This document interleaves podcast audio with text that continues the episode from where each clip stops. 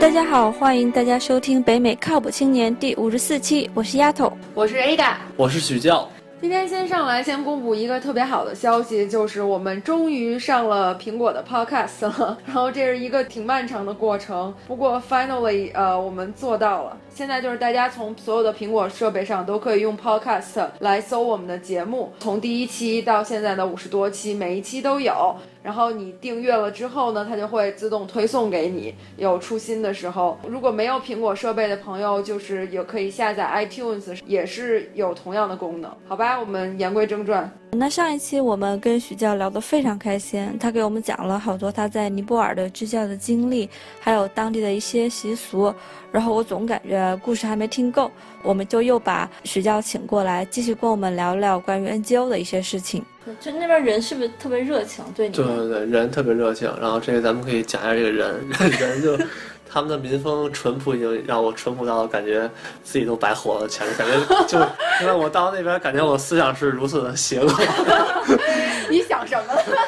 我什么也没想，我只是按照社会的这个就是这种战斗的对战斗的那个标准，然后来思考，然后就就感觉很多事儿都挺不可思议的。比如说呢，有没有个例子给我们举对，比如说我们当时去博卡拉玩的时候，是坐大概有三个小时车程嘛，然后我们就坐一辆长途车。开过去，然后我们就上车了。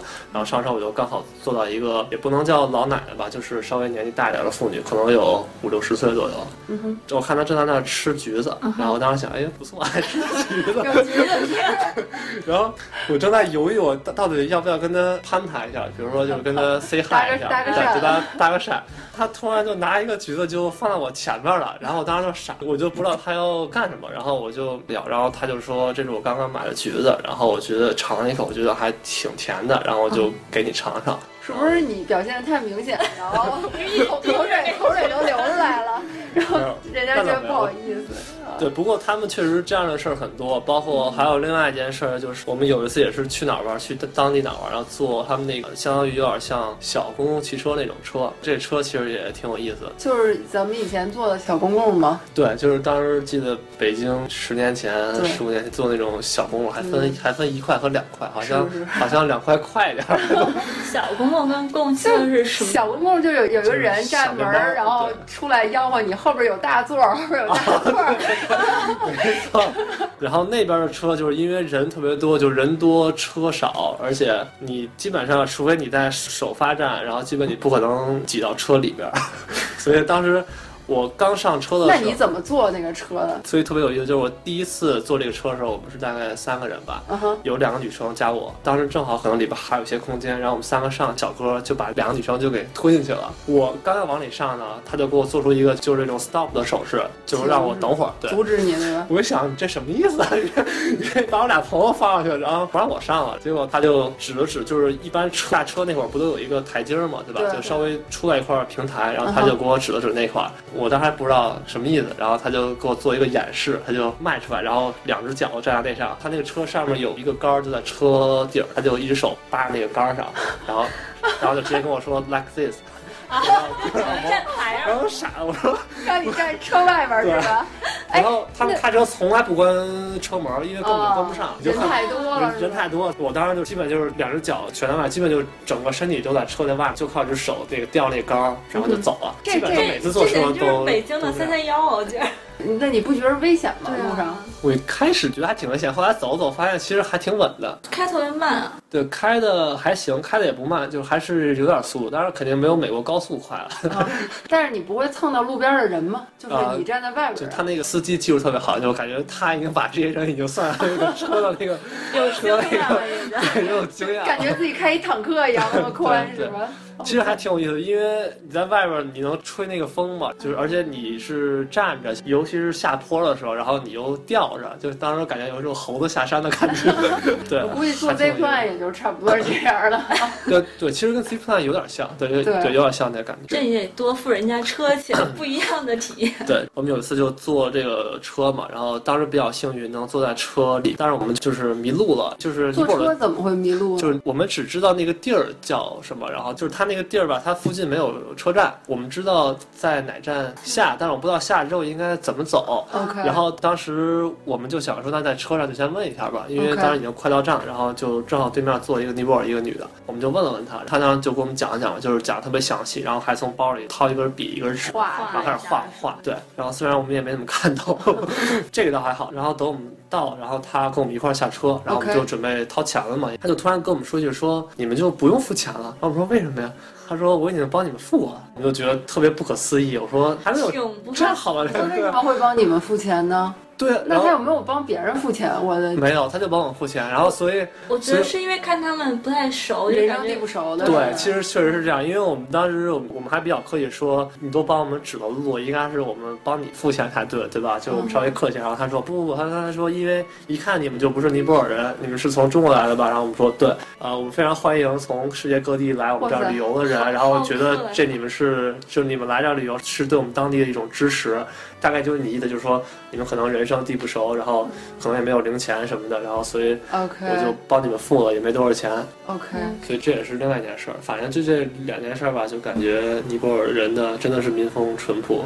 就不都说你接受的信息越多，你受的诱惑越多，你的思想就越复杂嘛？但你像他们平时也就是种种地、种种田，然后卖卖东西，可能网络也不发达，他们也不会接触特别时尚，对，或者或者或者是特别这些信息，所以可能他们对这个社会的理解。因为就是我爸就是当时在非洲待过一段，然后是也是给他们建医院什么的，就跟一些非洲的小孩儿也好，就是人也好打交道。我不知道是不是因为非洲是那种就是又穷，然后。就有点穷凶极恶的感觉，让你觉得有的时候，而且他们生活状态就是很懒。我不知道非洲跟尼泊尔到底哪个生活环境更差一点。他们需要每天上街拿一个水桶去打今天的饮用水，所有的淡水都是要每天去排。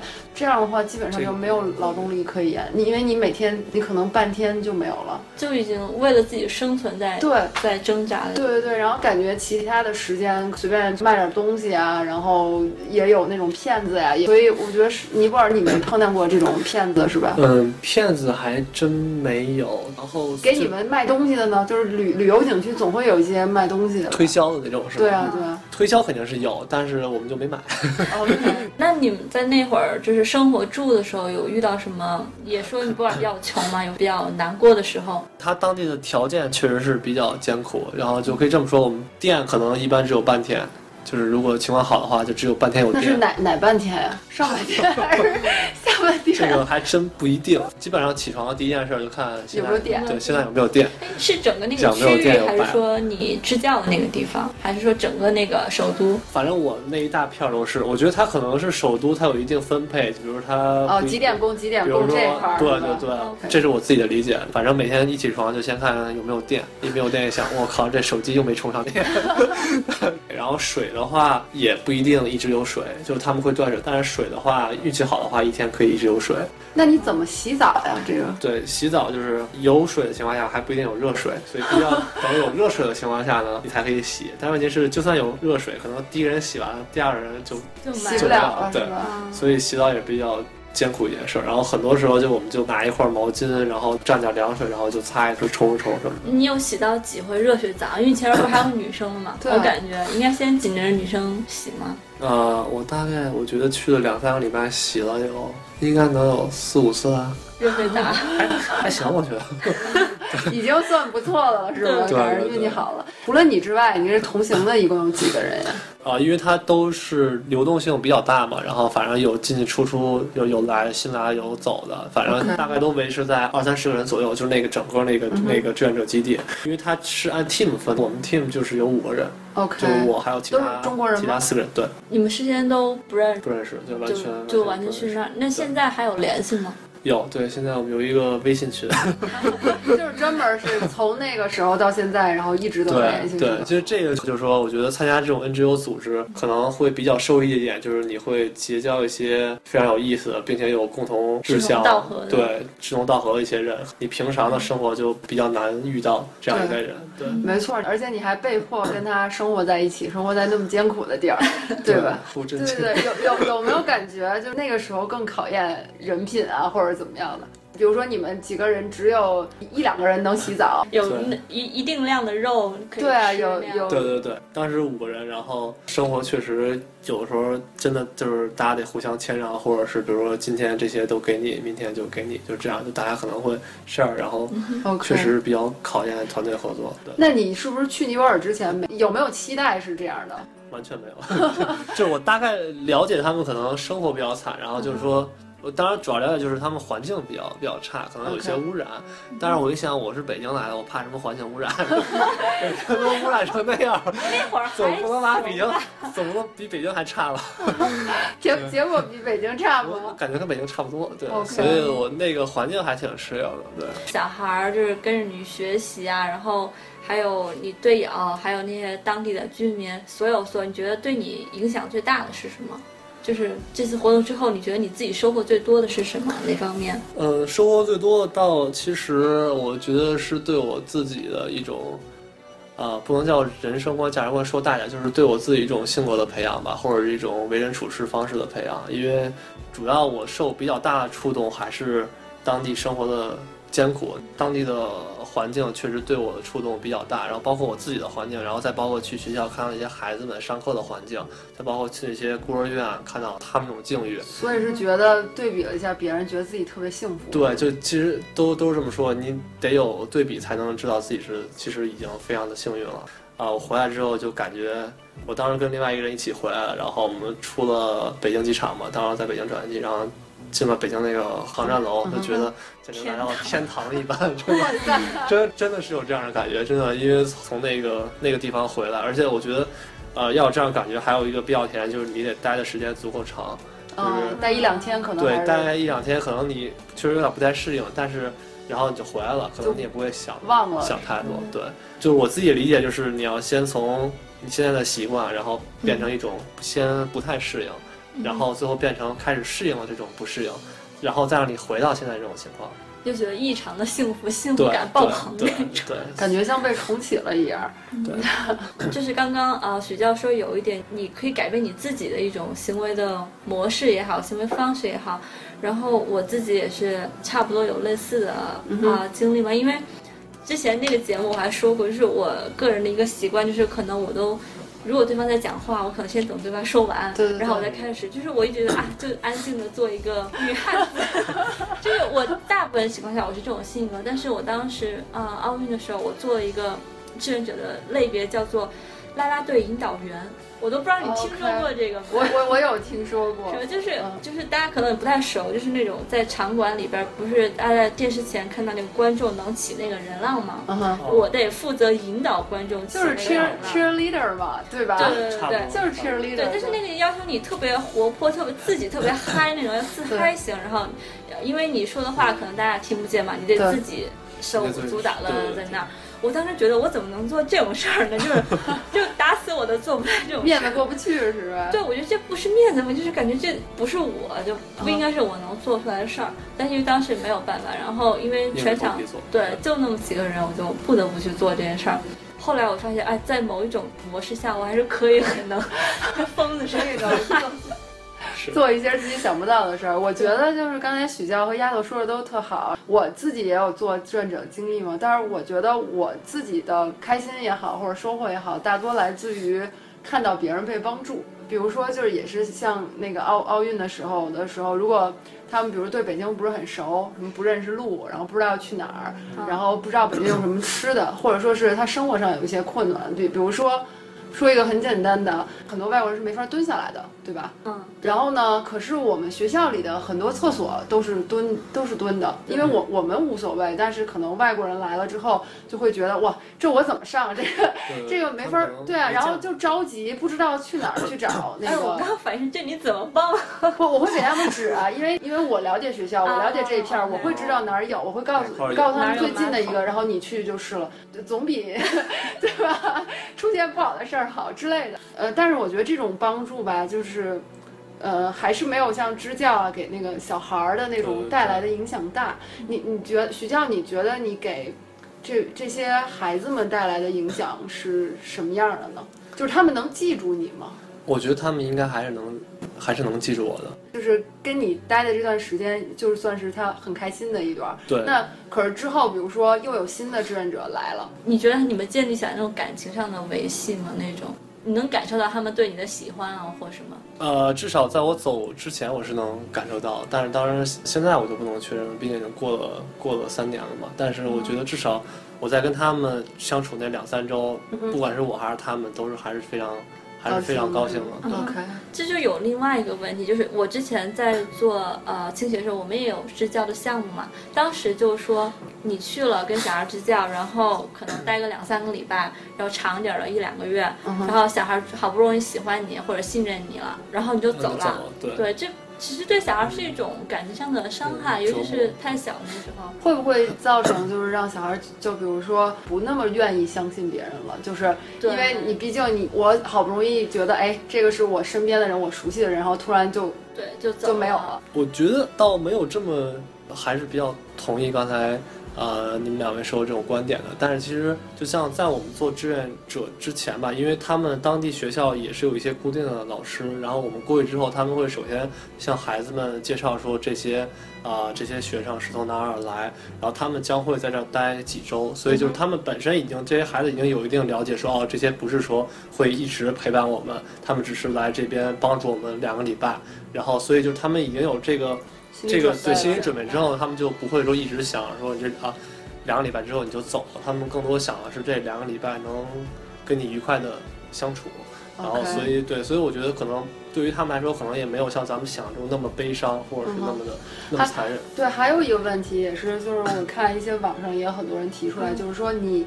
比如说志愿者过去了，然后呢，像什么去支教什么的，就是去了之后觉得，哎呀，这孩子太惨了，就是好像是去四川什么的，然后把身上所有东西都留给孩子，什么手表、手机什么，对对吧？然后对，可是说实话，孩子拿到了这些东西之后。然后他可能有了眼界，他可能知道，OK，原来就是外面的生活有这么多神奇的东西。可是他可能这辈子不一定那么幸运的可以走出去，不知道这个给他们带来的影响会不会也是不好的。我给了他一个希望，或者说一个，但是这总比他始终不知道会不会好。就至少他有一个，嗯，就是有一个动力，让他说，哦，我要去外边世界看，因为外边有这些这儿没有的东西。那你不能因为。对，我明白你的意思，但是我就说，其实，在哪儿生活，可能你可能内心安定是一件更好的事儿。就我自己理解啊，就是如果我一味的想要出来就追求这些东西，因为我觉得很多，呃，来城城市里面打工的人，其实心里是很迷茫的。他知道这是一个美好的生活，但是他来城市里面并没有过到一个美好的生活。就是这种情况下，会不会对小孩从小的时候就会有一些不好的影响？我觉得，如果像比如像尼泊尔孩子，你突然给他一个 iPhone，iPhone 六这样，我觉得确实可能不是那么妥善。我个人觉得，OK，对，还是送两块糖比较好。要不是送糖，就是就帮我们的志愿者那个组织，然后和学校也会取得联系，就他们会定期给他们订购一些比较新点，比如说新点那种画册，就他们之前没有没有见过的东西，然后来。发放给他们，因为毕竟你像送这种特别贵重的东西，可能只是个人度个人，你不可能给每个孩子送一个手机。所以其实还是应该从就是被帮助那一方真正需要什么来出发。就是你说现在他需要 iPhone 六吗？可能真的不需要，但需要了也没网，是吧主要是没网，但是他可能真的是需要，比如说书啊，或者一些食物那种比较发放书、发放衣服，对，都会有。比较好的。哎，说到这个就是帮助别人的事儿，那许教有没有在？在那儿碰到过，比如说，呃，不愿意接受你的帮助的人。呃，从那些孩子上来讲，还真的就是因为，毕竟这是一个项目，所以他们就就是本身已经就对。他既然愿意参参加了这个项目，对我们就是来接受你的帮助的，对。但是我觉得现在看新闻什么，还有一种就是，你刚说是不愿意接受帮助嘛，还有就是，明明不需要被帮助，但是他。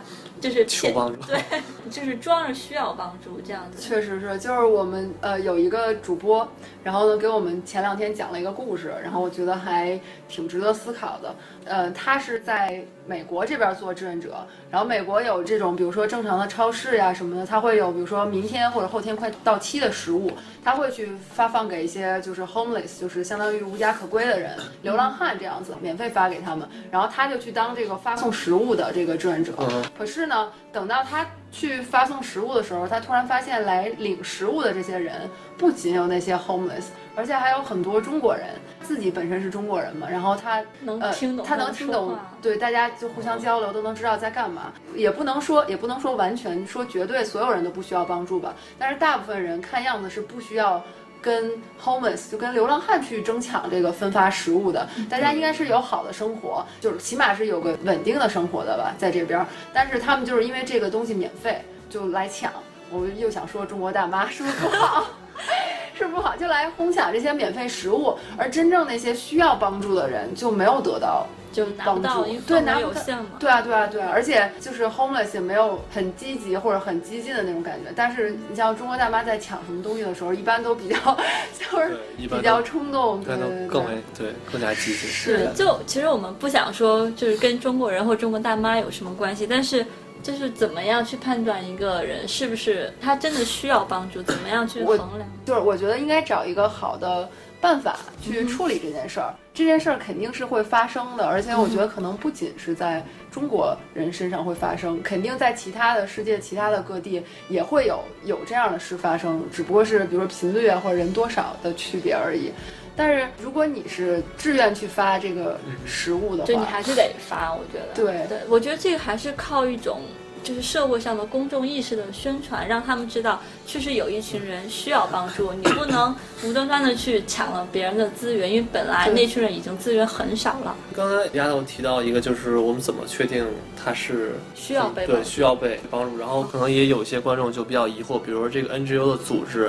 他是怎么来联系当地需要被帮助的一些学校也好，或者是孤儿院也好，这样。然后，啊，我正好认识一个朋友，他就他就是自己是做 NGO 的，然后我就他的意思呢，就是说一般 NGO 跟这个被帮助方，然后他们是经过这样一个流程，就是说。被帮助方要先提交一些材料到这个 NGO 的组织，然后他们会进行筛选，然后再进行实地考察，然后包括各种各样的询问之后，然后来最终确定一个是地方是不是真的需要帮助，第二个是是不是比较符合我们，就是我们能不能给你们提供帮助。因为对还有一点就是，一旦你确定说跟他建立合作关系或者跟他建立帮助关系，你不能我只派人送你们去，因为很多情况下你还是要给他们提供一定的经费。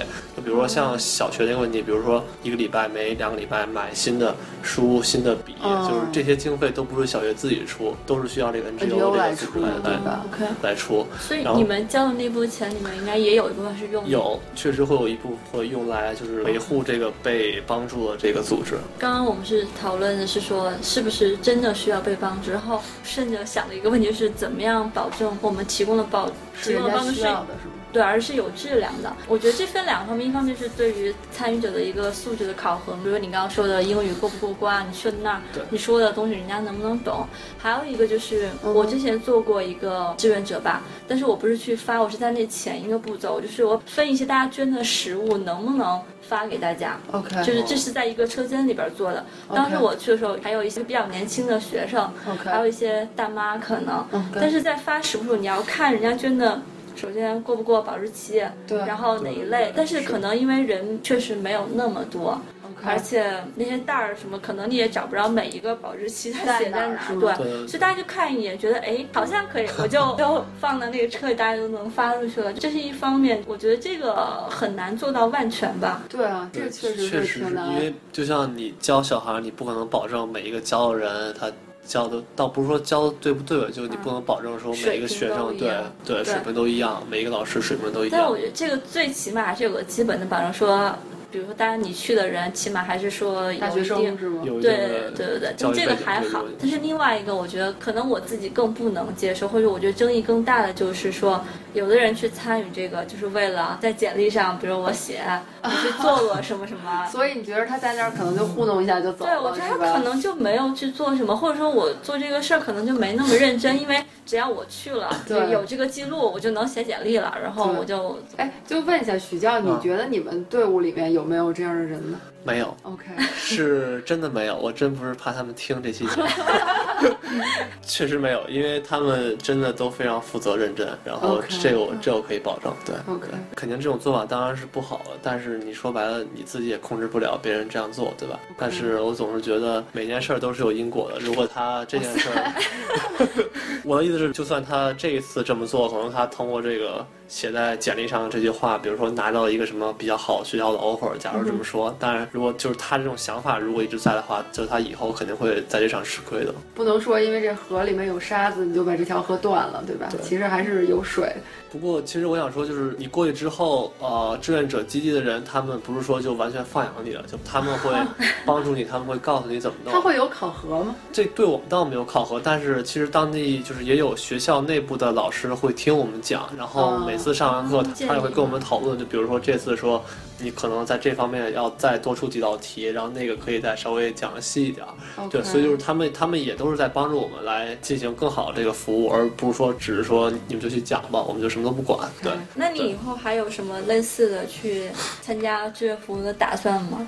有啊，我 我今年觉得还没玩够，上次 这次还可以继续玩。对，还没玩够，上次还不够，还不够艰险，这次去 就是准备去非洲。这是你刚刚说的去非洲体验一下。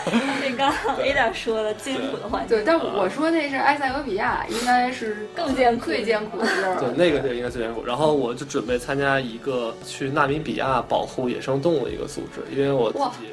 这个现在要帮助动物了，是吧？小心蝙蝠。对，我觉得我没有能力帮助孩子，帮助动物。对，然后加那个组织叫林印，就是它叫林印国际义工组织，然后大家也可以找一下。然后他们有一个去纳米比亚的项目。它也它也是一个 NGO 是吧？对，它也是一个 NGO。它组织很多很多项目。对他们现在有纳米比亚的项目跟斯里兰卡保护大象的项目。啊。对，然后这个是主要是中国人。组建的，所以就是比较感觉比较适合中国人。从网上了解，基本就是比如说有几种照顾受了伤的动物，或者是包括跟那，因为它是在一个野，就就是有点像野生动物园那种野生保护基地。然后你会给他们准备食物，会带他们会放养他们，然后要放放牧什么的，对，放放牧，然后放放风之类的。哎，我在 Facebook 上还看到挺多类似的照片，就是好像去做志愿者照顾小动物，抱着考拉照相。对对对，我觉得还挺有意思。哎，不如你给大家推荐几个能看到这一类信息的渠道。对，这样听众如果有兴趣的话，可以自己去查一下。你刚刚说那叫什么？Lead In？呃，林印就是 L E A N，然后空格 I N，然后叫林印国际义工组织，应该是这个名儿。他现在在豆瓣有一个小组，然后你们可以去搜一下。然后其实比较简单的一种方法就是你去豆瓣，然后你就打志愿者小组，然后你会搜到这种非常热门的小组，然后它一些置顶的帖子就会有各种各样的中国的、外国这种志愿者网站，然后比较出名，比如。大家可能都知道那个 AIESEC，就是 A I E S E C，是那个网站，那个是非常非常大的一个组织，就它会提供很多去国外交流，就不光是志愿，也有交换生这样的项目。然后对，还有一个叫 I V H Q，也是一个非常大的国际志愿组织。对，你就是说那些网站上都会有你怎么去做这些以及项目的信息。对对对，那些网站都比较全，包括怎么报名、多少费用，然后项目内容都有。如果听众听了这些节目，如果想去参加，有这种冲动。的话就说明咱们聊的还还不错，那到时候那个可以扣到我们北美靠谱青年的名字，如果你报名的话，不知道 没有能有个九折。行，那我们今儿就聊到这儿，然后也希望大家能够继续关注我们的微信公共账号“北美靠谱青年”，在公共账号中回复“微信群”或者“听友群”就可以加入一个听友群，现在是群二。对，另外就是我们有一个微博，呃，账号也是北美靠谱青年，大家可以关注一下。对我们节目如果有什么感想或者建议的，也除了微信、微博，可以给我们直接发邮件，地址是八零 talkshow at gmail 点 com，八零是数字的八零。然后那大家下回见，拜